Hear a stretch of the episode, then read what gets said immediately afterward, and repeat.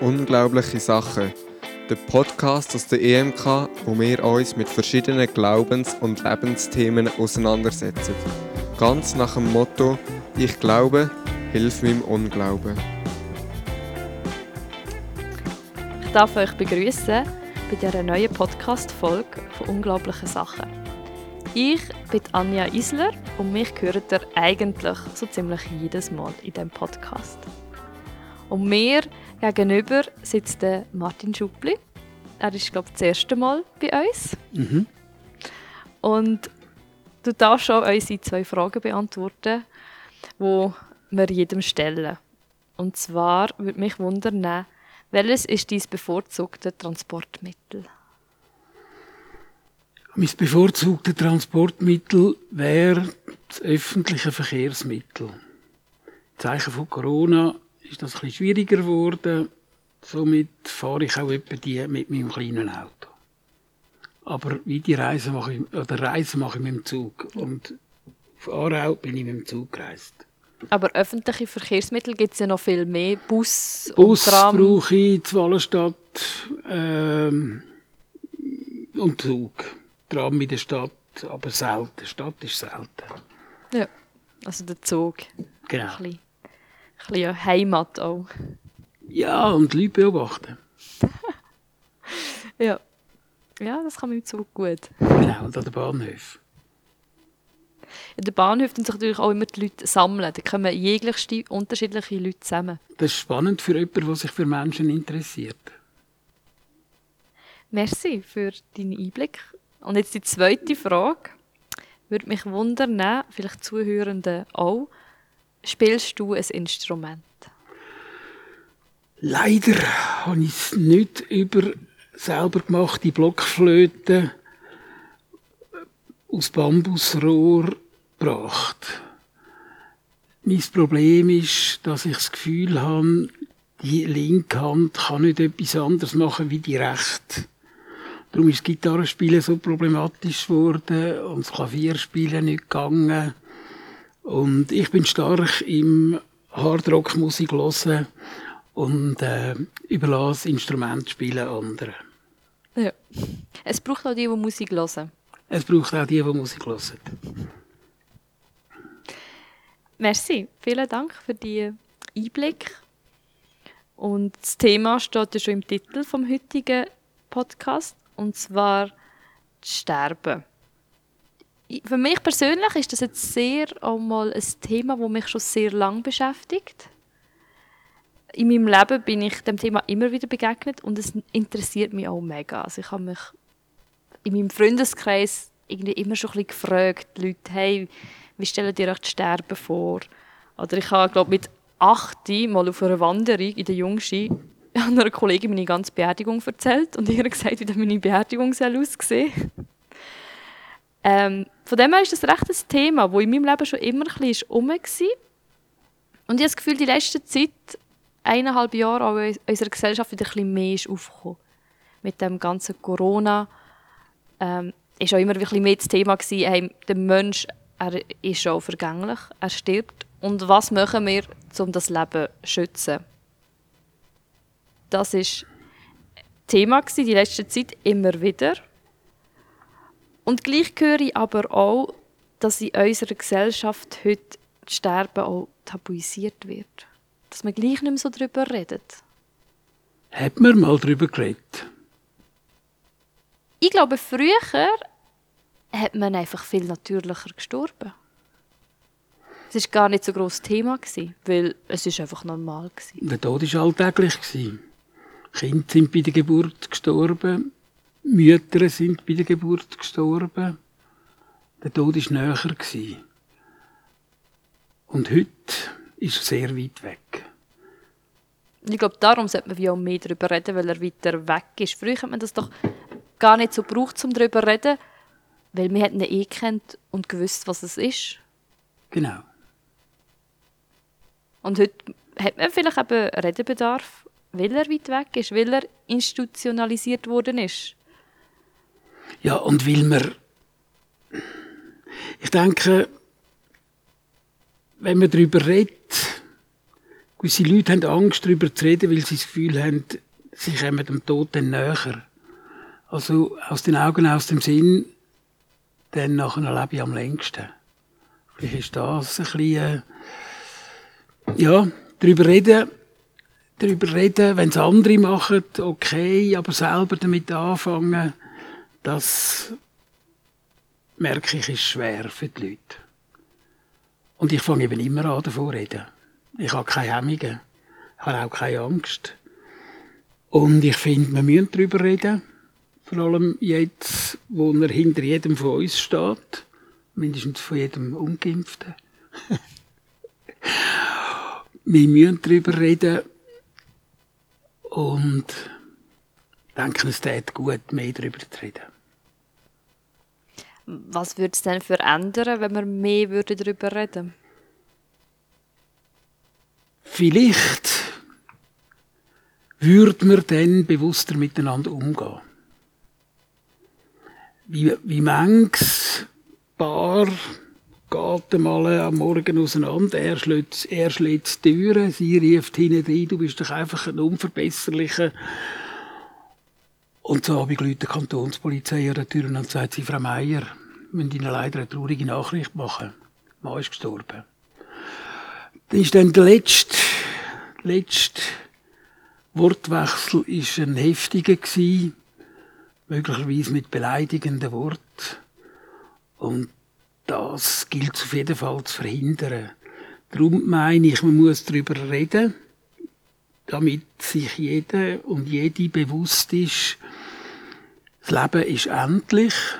Es kann mich jederzeit treffen, meine Kinder, meine Eltern, meine Verwandten, meine Freunde. Es kann jederzeit so weit sein. Und wenn man sich das, wenn man sich bewusst ist, dass das so ist, dann kann man lernen, mit einer heiteren Gelassenheit durchs Leben gehen. Und, wenn man das schafft, möglicherweise mit heiterer Gelassenheit kann älter werden als jemand, der verbissen durchs Leben rennt, Angst hat, etwas zu verpassen, Angst hat, äh, zu sterben, Angst hat, das Leben alles durch Angst prägt ist. Ich denke, da könnten wir möglicherweise etwas tun. Jeder für sich, indem er das Thema nicht ausklammert. Und dass man halt bei einem Abschied, egal von wem, sich bewusst ist, es könnte das letzte Mal gewesen sein. Aber wir haben jetzt viel, viel von dir gehört, das bewusst machen, darüber reden, bewusst sein, das könnte das letzte Mal sein. Aber es klingt ja auch mega anstrengend. Wenn jetzt Leute zu mir kommen und sagen, Anja, ich habe Angst vor dem Tod oder darüber zu reden, und das hat mir ja, bist du einfach immer bewusst. Das ist doch nachher gerade wie das Gegenteil. Das ist ja genau das Extrem, was sie eben nicht wollen, weil das würde sie dann nicht befreien, sondern viel mehr belasten. Bei dem Menschen müssen zu denken, das ist jetzt das letzte Mal. Vielleicht sehe ich sie nicht mehr. Vielleicht sehe ich die nicht mehr. Vielleicht komme ich nicht mehr heil. Das, das kann ja auch nicht, mega... Das muss nicht belastend sein. Das kann sehr befreiend sein, weil ich dann Abschied bewusst gestalten. Ich schaue vielleicht jemandem in die Augen, wenn ich ihm zunicke. Handgeben ist ja verböhnt. Also nicke ich jemandem zu oder strecke den Ellbogen an. Und, aber ich mache das bewusst. Ich ich schreie vielleicht bewusst meiner Partnerin nicht irgendetwas hinterher, wo mich jetzt schaurig genervt hat, sondern ich wünsche ihr vielleicht einen schönen Tag und über das, was vielleicht genervt hat, können wir ja dann zu Abend reden. Also, ich habe einfach, ich schreibe sehr viele Geschichten über Menschen und ich habe schon sehr mehrfach gehört, wie das, wie das denn ist, wenn jemand sagt, hat mir einer gesagt, du, da läutet der Rudi an und der hat äh, sonst nie telefoniert und der hat er schnurren und schwätzen. Und ich habe gesagt, ich habe keine Zeit, ich muss jetzt mit den Frauen fort, wir sehen, dann, wir sehen uns ja dann und tschüss, Rudi, Ehemann. Und das nächste Telefon ist dann von der Kantonspolizei gekommen, ihr Mann liegt im Sterben, weil er ist Segen abgeht. Und sie sagt, und ich habe ihm das Telefon abgeklemmt. Stell dir mal vor, das letzte Telefon, das ich mit dem Rudi hatte, habe ich einfach aufgehängt. Ja. Ja, aber wir können es ja nie wissen. Wir können es nie wissen.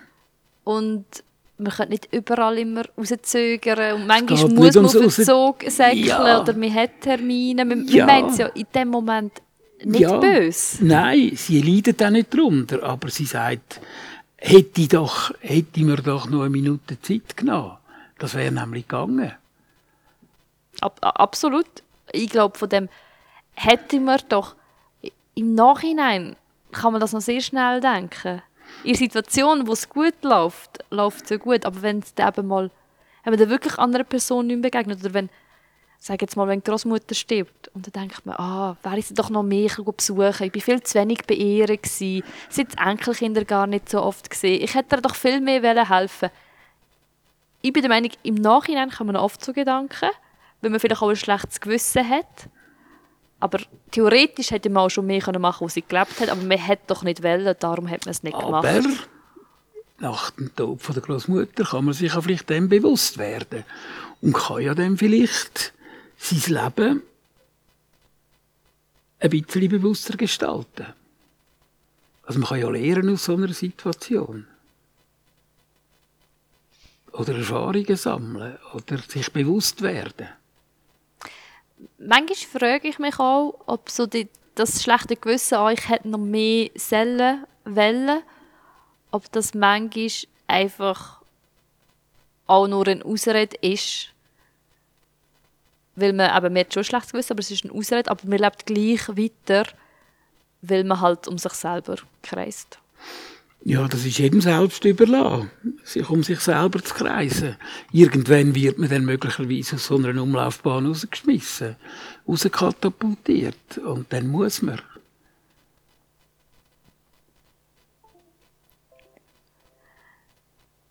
Also wir haben jetzt schon gerade ein bisschen fest über Sterben geredet und was, was, man mit, man mit einem macht, wie man darüber reden sollte.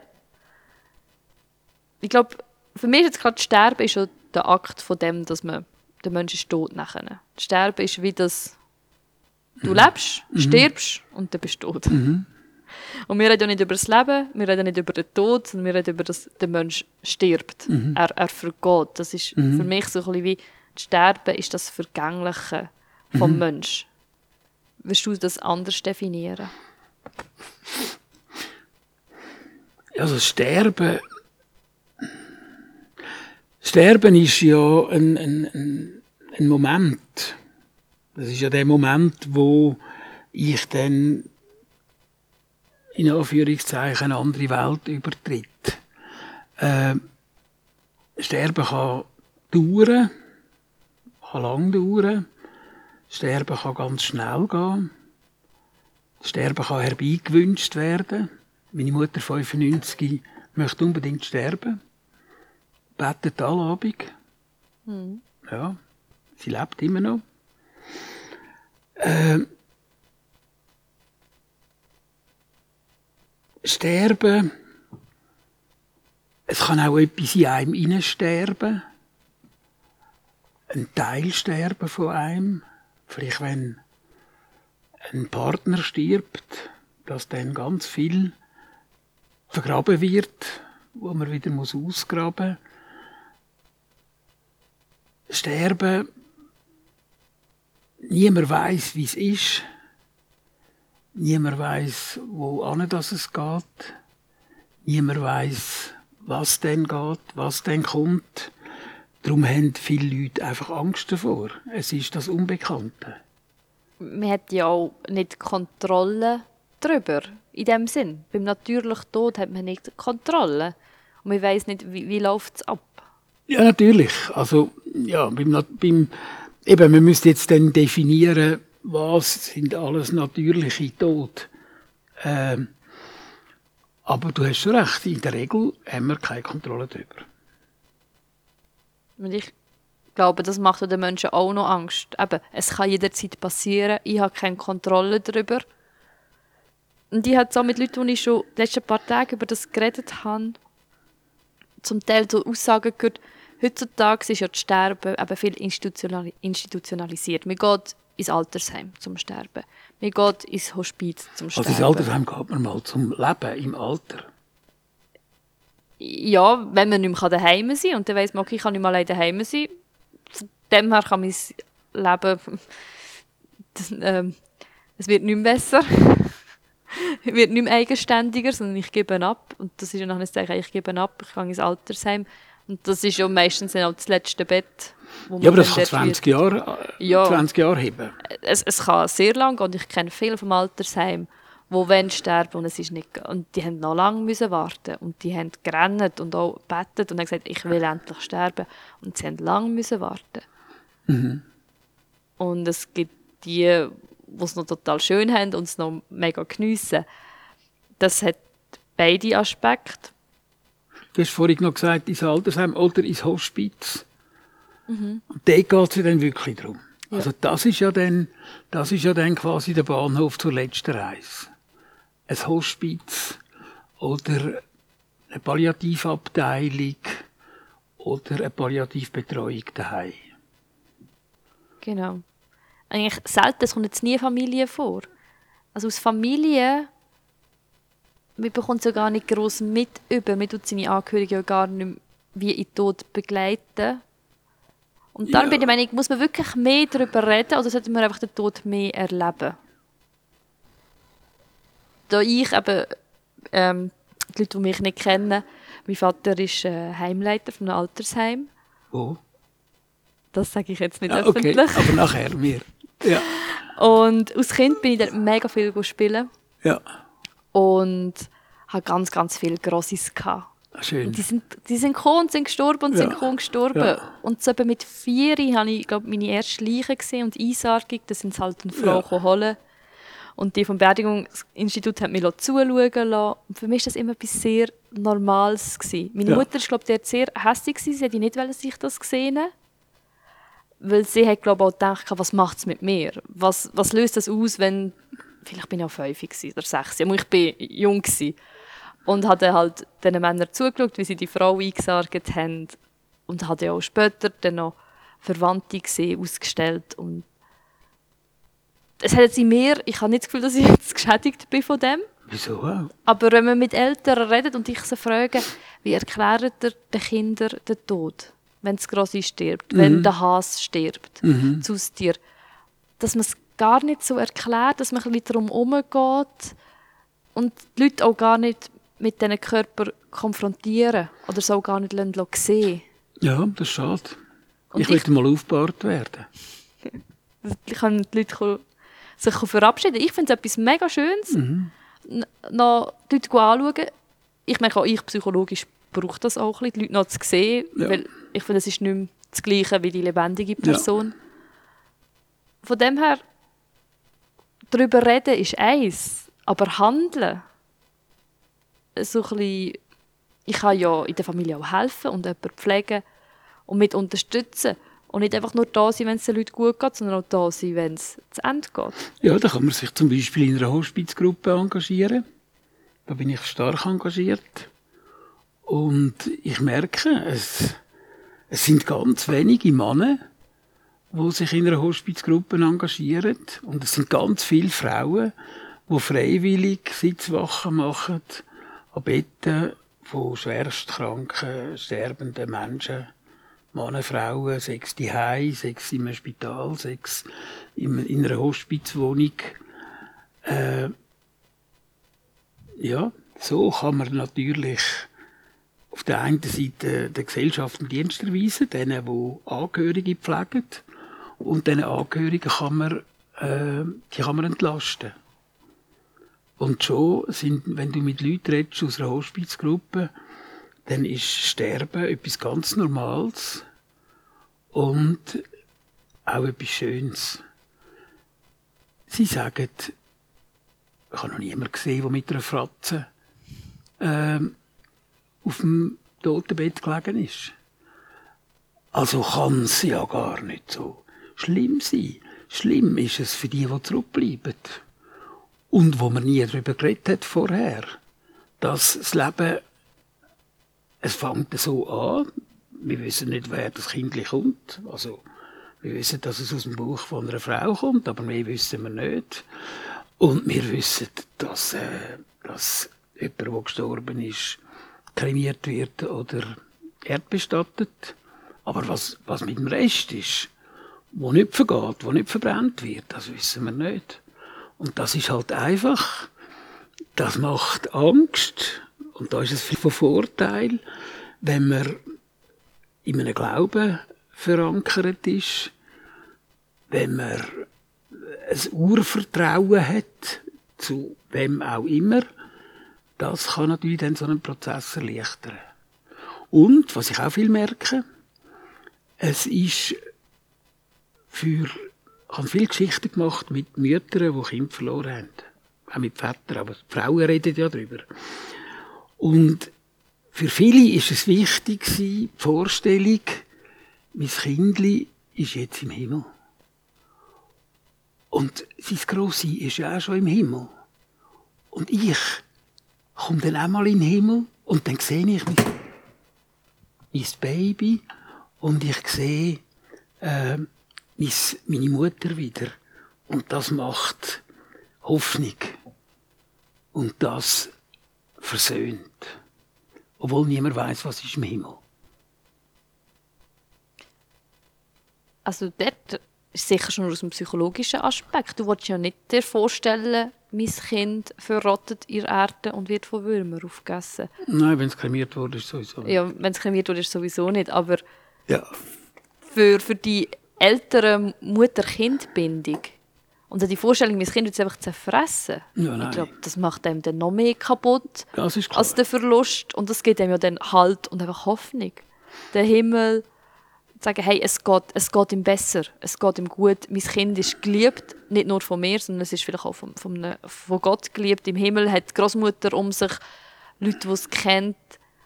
Das Bild gibt, gibt mega Halt. Und dann frage ich mich manchmal, wie machen das Atheisten, wenn sie mit dem Sterben äh, konfrontiert werden? Oder vielleicht ist es einfacher der Eigentod. Du kannst ja selber sagen, gut, dann sterbe ich und ich löse mich auf und meine Materie wird zerfressen und mein Geist ist einfach weg. Aber ich glaube, das ist noch einfacher zu sagen, aber dann, wenn man jemanden nahestehendes verliert und einfach sagen, der ist jetzt weg. Ich glaube, das ist noch viel schwieriger, als den eigenen Tod amix akzeptieren. Ja, der eigene Tod ist ja eh nur für die anderen ein Problem. Genau. Also darum, eben, aber wenn man nie vorher darüber geredet hat, dann nachher, wenn man, wenn man sich nie mit dem beschäftigt hat, dass man etwas auch kann verlieren kann, für immer und unwiederbringlich und plötzlich, dann, dann kann es einem natürlich dann schon einholen, wenn es mal so weit ist. Und dann kommt, kommt ja dann die Frage, kommt dann die Frage, warum gerade mir, warum ist das gerade uns passiert? Und dann, ja, kommt dann, habe ich auch schon gehört, wie kann, wie kann man das zulassen, dass ein Kindli, ein Kind mit fünf auf dem Fußgängerstreifen überfahren wird? Ja, ich sage dann amix, wenn ich in so eine Situation komme, es ist gut möglich, dass wir, wenn wir da auf die Welt kommen, eine uns unbekannte Aufgabe, ich mache ein Anführungszeichen, zu lösen haben. Und bei der einen, meine Mutter hat mit 95 scheinbar noch nicht alles hinter sich gebracht und muss noch länger. Und ein Kindli, wo nach einem halben Jahr stirbt, Kindstod, das hat halt vielleicht schon das erreicht, was als, was als sollte erlebt haben. Also, es ist für mich auch immer eine Art, ein, ein Schicksal, wo erfüllt werden muss. Wer immer eine Aufgabe gestellt hat, wenn es eine ist, dann ist sie vielleicht schon erledigt und das auch wenn die Zurückbleibenden das nicht einsehen. Würdest du denn sagen, Sterben macht immer einen Sinn? Ja, sicher. Nur ist es vielleicht für den Menschen nicht erkenntlich, was für einen Sinn das es macht. Vielleicht macht es auch den Sinn, dass der, der trauert, äh, merkt, was er verloren hat. Vielleicht macht es Sinn, dass der, wo, wo, wo darunter leidet, äh, sich muss Gedanken machen, was läuft da schief, dass ich jetzt so muss leiden, dass ich jetzt so ein Problem habe. Wieso bin ich mir nicht bewusst gewesen, dass das auch meinem Kind passieren könnte? Ich meine, ich habe jetzt eine Geschichte gemacht mit einer Mutter, die hat drei Kinder verloren von vier. Ja, die hat natürlich, wo sie die ersten zwei verloren hat, an ihrem 38. Geburtstag, hat sie gedacht, ihr Schicksalsguthaben sei jetzt aufgebraucht. Sei jetzt vorbei. Also, jetzt ging's und dann ist das Kind auf die Welt gekommen, dann geht's gut, und dann ist nochmal ein Kind auf die Welt gekommen, und dann ist es ganz schlecht gegangen. Das ist nach einem halben Jahr gestorben. Ja, warum trifft es die Frau gerade dreimal? Das weiß niemand. Und das müssen wir auch nicht hinterfragen. Und das geht dann vom Thema her auch wieder in eine ganz andere Richtung. In Christen, also im Christentum ist ja das die Frage, die Frage nach dem Leid, nach dem Leiden. Mhm. Wo, wo ja nachher nicht so Schicksalsschläge ja häufig drin steckt und wo beim Tod, wo halt, wenn der Tod nicht natürlich eintrifft, wenn er durch Krankheit kommt, wenn er durch Gewalt kommt, wenn er durch Selbstverschuldung kommt, die Leute im Umfeld halt auch geschockt sind. Oder mhm. eben Krankheit auch selber. Wenn man Diagnose hat, Krebs, ich habe noch ein halbes Jahr oder so, dann ist man mega konfrontiert und denkt, hey, wieso jetzt ich? Ja, aber ich habe ja noch die Chance, ein halbes Jahr Abschied zu nehmen. Was für ein Glück habe ich? Gut, bin ich nicht auf dem Fußgängerstreifen überkarrt worden. Und das ist nachher wie, wie steht man allgemein zum Leben und kann man das Positive oder das Negative sehen? Genau.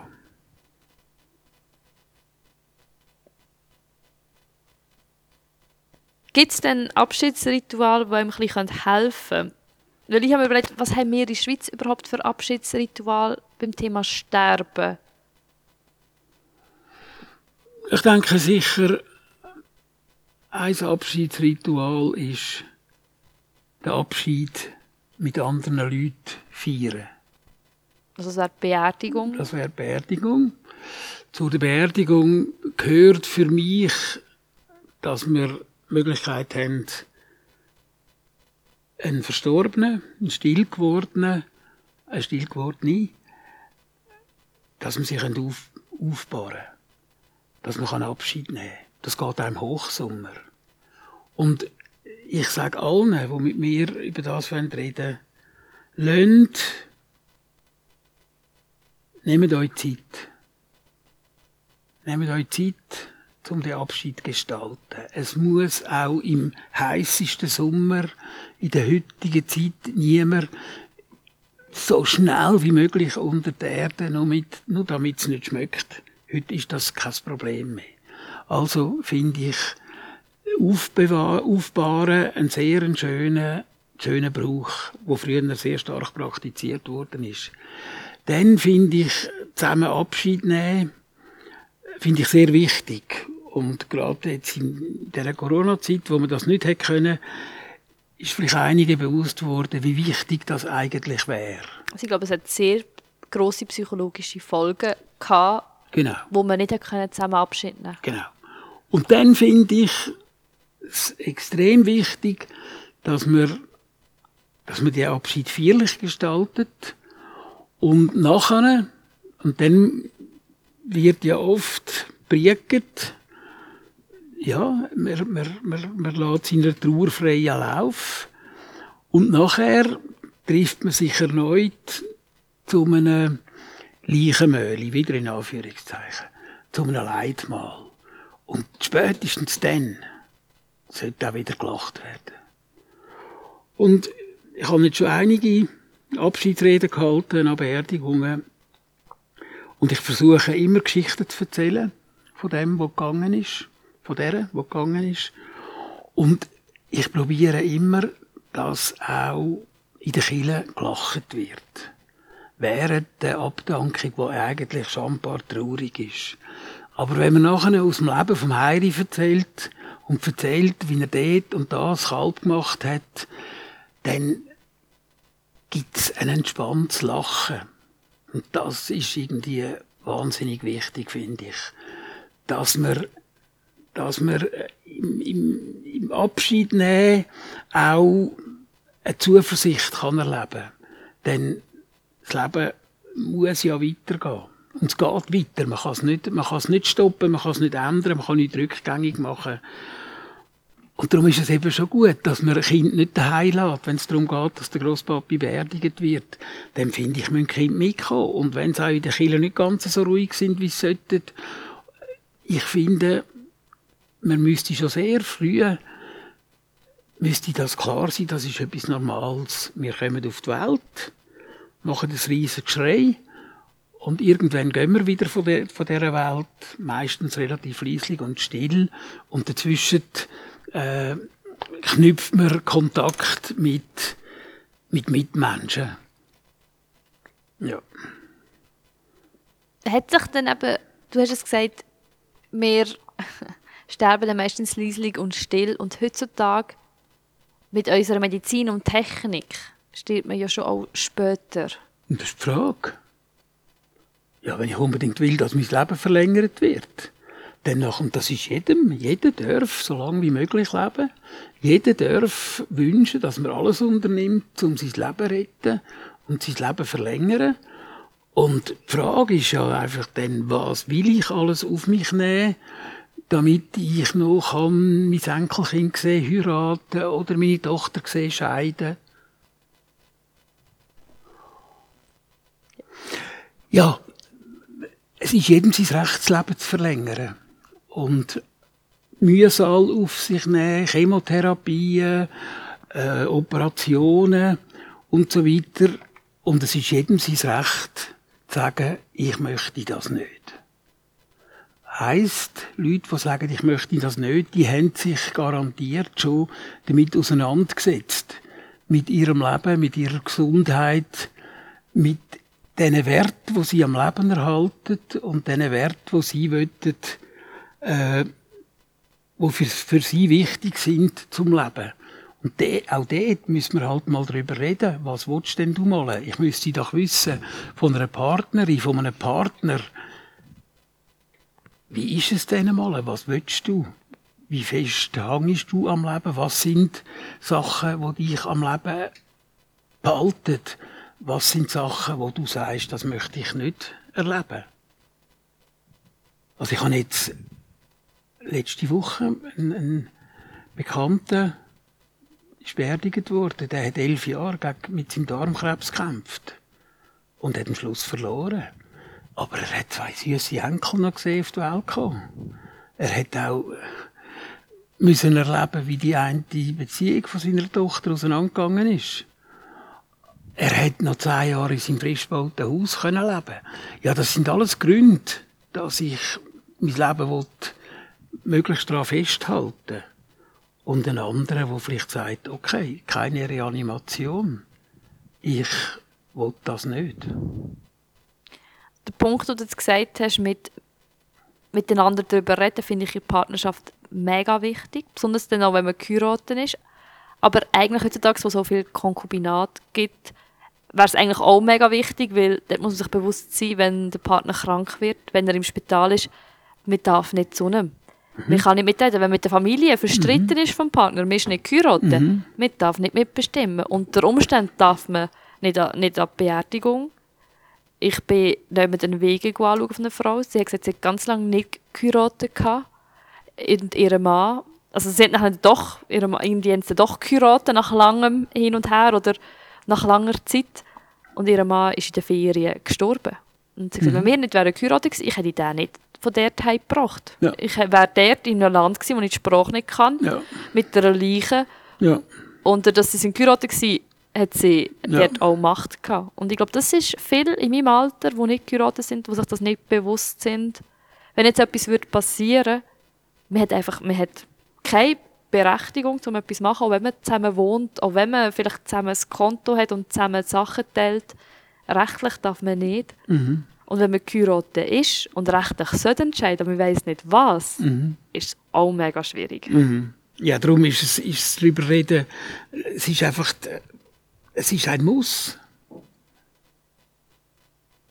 Und wenn dann eh noch Kinder kommen, dann muss man eh auch miteinander schauen.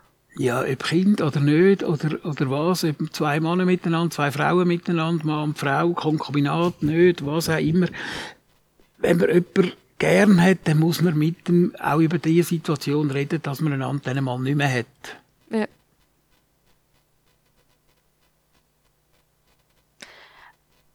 Was würdest du denn empfehlen? Wie fängt man so ein Gespräch an? Wenn jetzt einer von der weil es gibt ja schon, ich habe so ein paar gehört, die sagen, hey, ich würde gerne darüber reden, aber mit der Person, die ich darüber reden die will gar nicht. Die blockt immer ab. Die sagt, nein, nein, über Sterben rede ich nicht. Das ist kein Thema für mich. Ja, das sind meistens Männer. Ja. Es ist ja so. Ich meine, ich erlebe das bei der freiwilligen Arbeit, wo es um den Tod geht, um Begleitung von Sterbenden. Das sind, von diesen 60 sind 57 Frauen. Ja, warum? Frauen ist schon, ist schon die Hauptperson beim Gebären. Eine Frau ist schon während der Geburt äh, in Gefahr, das Leben zu verlieren. Ihre Eigen und das von ihrem Kind oder ihrem Kind. Und ich meine, wie, wie fängt man an, über das zu reden?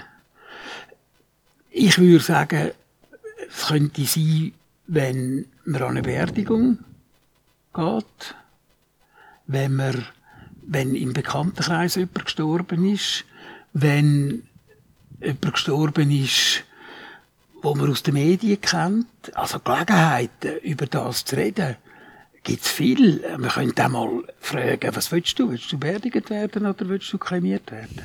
So beim Feierabendbier im Smalltalk. Wieso.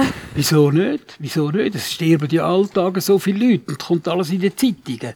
Dass man also durchaus mal, äh, jetzt ist der Jimi Hendrix gestorben. Das ist jetzt auch noch traurig. Und, und schon ist man mit zum Gespräch vom Sterben mit 27. Ja. Er halt auch den Mut haben. Man, man redet auch über anderes. Man redet auch darüber, du, wollten wir mal zusammen Kind.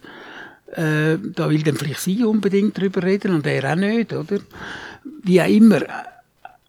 Da muss man halt, äh, da muss man halt Füdle haben. Ich meine, man liest Bücher, wo Leute sterben, man schaut Filme, wo Leute sterben. Das macht ja auch die Filme meistens Ja, spannend. aber wir unterhalten uns ja mit über, über, Überleben, also mit Film Überleben und Sterben. Somit sollte es ja eigentlich nicht so schwer sein. Und wenn man mit dem eigenen Partner nicht kann reden kann, dann finde ich, sollte man mindestens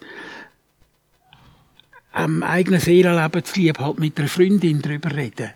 Oder, oder, oder mit, einer, mit, einem, mit, einer, mit einer erwachsenen Tochter oder einem erwachsenen Sohn. Und sonst muss man, jetzt während Corona ist es sowieso nicht so schlimm. Ich meine, da kann man ja sagen, du, äh, wenn jetzt ich krank werde, dann musst du einfach wissen, ich will nicht künstlich beatmet werden, dann will ich lieber nicht mehr. Also jetzt haben wir ja noch eine gute Gelegenheit, weil der Tod droht an jedem Ecken, oder? Solange wir nicht alle geimpft sind. Ja, aber auch ohne das kann der Tod drohen. Ja, natürlich. Aber jetzt haben wir eine Gelegenheit, weil die, Ein Vorwand. die, die, die, die Psyche, die Psyche bietet einen guten Vorwand. Gibt es denn irgendeine Theorie, wieso anscheinend Frauen lieber darüber reden oder sich mehr mit dem beschäftigen und Männer Ja, es ist ja klar. reden? Frau, Frau, Frau gebärt das Kind. Oder wenn, wenn viele Frauen, sagen wir es vielleicht so, viele Frauen gebären Kind und sind ja nur schon durch das sehr stark mit Leben und Sterben konfrontiert. Weil ja einfach eine Geburt nicht nichts ist. Auch eine Kaiserschnittgeburt ist nicht nichts. Eine natürliche Geburt ist nicht nichts. Eine Zwillingsgeburt ist sowieso nicht nichts und so weiter. Also, die Frau, die Frau muss auch schauen, dass das Kind dann überlebt. In den ersten, in den ersten paar Jahren, wo sich das Essen noch nicht selber zusammen suchen kann. Äh, die Frau ist, in einer Familie ist es ist sie die, in der Regel, wo irgendwelche Verletzungen pflegt, wo, wo schauen, dass es nicht weh tut, wo schauen, dass es gesund wird und so weiter. Äh, da ist einfach ein Rollendenken, wo jetzt halt noch so ist und darum, darum sind Frauen, Frauen sind näher am Leben und Sterben. Obwohl ja die Männer die sind, die tendenziell früher sterben. Also Statistik, ist- Frauen ja, leben länger. Aber das interessiert, das interessiert den Mann nicht. Wegen dem, es ist nicht wegen dem, dass er nicht darüber redet. Er wird vielleicht auch nicht, ich weiß nicht, was der Grund ist, dass man nicht darüber redet. Vielleicht die Angst, dass man es herbeiredet. Also wenn ich vielleicht zu, zu Kollegen irgendwie anfangen habe reden über Leben und Sterben, hat es auch schon geheissen, du musst jetzt nicht noch damit anfangen, sonst nachher und so. Oder ein anderes Beispiel, warum man nicht darüber redet. Großvater oder der Vater, 95 im Spital, ähm, heisst, es ist jetzt noch, Herr Meier, aber eine Herzoperation wäre jetzt noch machbar und dann könnten sie also sicher wieder laufen und Chancen und so ist 50 Prozent. Dann sagt der 95-Jährige, ich will das nicht.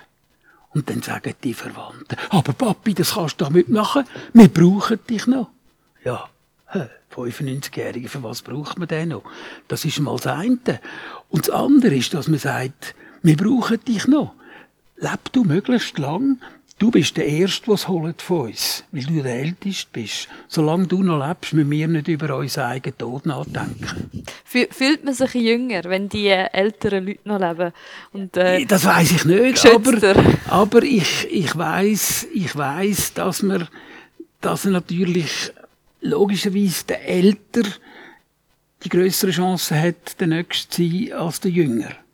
Und darum eben zum 95-Jährigen sagen, Papi, wir brauchen dich noch. Das ist eine Frechheit. Wenn einer sagt, ich will jetzt nicht mehr, ich will keine Herzoperation mehr. Und dann sagen die Kinder, Papi, wir brauchen dich noch. Für was? ich glaube, das sind einfach auch Emotionen. Weil du, wenn jetzt ein Kollege sagt, ja, mein Vater will sterben, ich unterstütze ihn dabei, sag doch alle, ja, du bist doch herzlos. Wieso lässt du das zu? Nimmst deinen Kindern den Großvater weg, lässt deinen Vater sterben, der hat sich so um dich gekümmert, jetzt kümmert du dich um ihn. Ja, ja.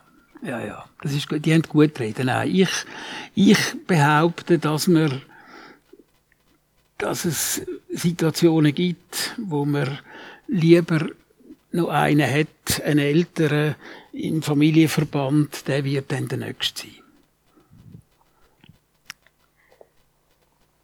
So, ich glaube, ich stelle mal die letzte Frage in den Raum. Und zwar habe ich mir überlegt, wie sieht denn der Umgang mit dem Sterben aus, wenn es ideal wäre? Wenn wir einen, gesunden, guten Umgang mit Sterben, wie sieht das aus? Ja, da gibt's da gibt's verschiedene Möglichkeiten. Und ich finde, der gesunde Umgang mit Sterben ist, dass jeder sich bewusst wird, was will ich eigentlich? Was will ich vom Leben? Was bin ich gewillt, in die Waagschale zu schmeissen, dass ich möglichst lang lebe? Was bin ich gewillt zu ertragen, äh, dass ich möglichst lang leben kann. Dort, finde ich, müsste jeder mit sich selber ins Reine kommen. Und dort müssten wir als Gesellschaft, und ich weiß nicht, ob das jetzt ein sehr heikles Thema ist, äh, wir müssten als Gesellschaft lehren, verhindern, dass Leute, die nicht mehr wollen, auf dieser Welt sein, dass die das auf eine so traurige Art und Weise müssen machen, wie das heute passiert. 92-jährige Frau, Mutter von einem lieben Freund von mir, ist mit 92 am- im Januar ganz früh am Morgen in die Limit. Und ist gestorben in der Limit, logisch. Weil sie Angst gehabt hat, sie müsste, wenn sie jetzt nicht stirbt, sie müsste dann ins Altersheim und man würde merken, dass sie dement ist, dement wird und halb blind. Und weil der Mann im Spital war und sie gemeint hat, er käme nicht mehr, ist sie, hat sie sich das Leben genommen. Und ich finde, wir müssten als Gesellschaft, damit, damit jeder und jede einen guten Tod kann haben, müssten wir auch für Verzweifelte und für Leute, die einfach nicht mehr weiter wissen, müssten wir eine Möglichkeit finden, dass die nicht müssen so gehen, dass andere darunter leiden. Lokführer, Rettungssanitäter, äh, Tatortreinigerinnen und so weiter. Ich finde, wir müssten einfach ein bisschen ein entkrampfteres Verhältnis zum Leben und zum Sterben über, überkommen und halt auch akzeptieren, dass jeder selbstbestimmt kann leben und selbstbestimmt darf sterben. Würdest du denn in dem Fall auch sagen, wenn man einfach auch ein bisschen mehr darüber würde reden und wie am Anfang sich bewusst sein, hey, ich bin, ich bin endlich und ich bin vergänglich und darum geht man mit, der, mit dem Mitmenschen auch anders um.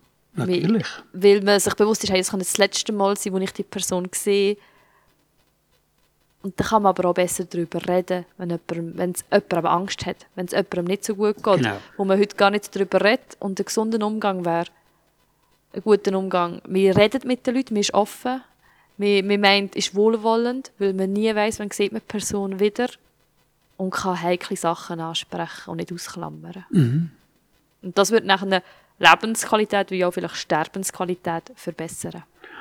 Und finde ich, man darf auch, man darf auch sich bewusst werden, äh, ich muss nicht mit allen Frieden machen, dass ich darf sterben, dass ich zufrieden darf sterben.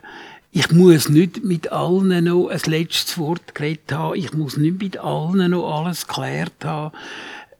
Ich finde, da muss einfach jeder mit sich selber wissen, was brauche ich für ein, für ein äh, damit ich ein gutes Gefühl habe, was, was muss alles sein. Und ich denke, dort muss man einfach in sich horchen und in Gespräch mit Leuten, wo, wo halt sich, wo man mit ihnen darüber reden kann, in Gespräch halt herausfinden, was braucht alles für mich, dass ich kann äh, zufrieden gehen und sagen, ich habe ein schönes Leben gehabt. Jetzt ist es gut. Man hat nur eine Chance, man bekommt keine zweite. Ja, es ist so. Vielen Dank für das Gespräch, das wir haben dürfen haben. Ich habe es sehr spannend gefunden. Ich glaube, wir könnten noch eine Stunde weiterreden. Genau. Danke, Martin. Ich hoffe, für euch Zuhörenden ist das Gespräch auch wertvoll gewesen. Wie viele Gedanken habt ihr euch schon gemacht über das Leben und Sterben? In, wo steht ihr? Wie nah steht ihr am Sterben? Oder seid ihr noch komplett im Leben und Sterben ist ganz weit weg?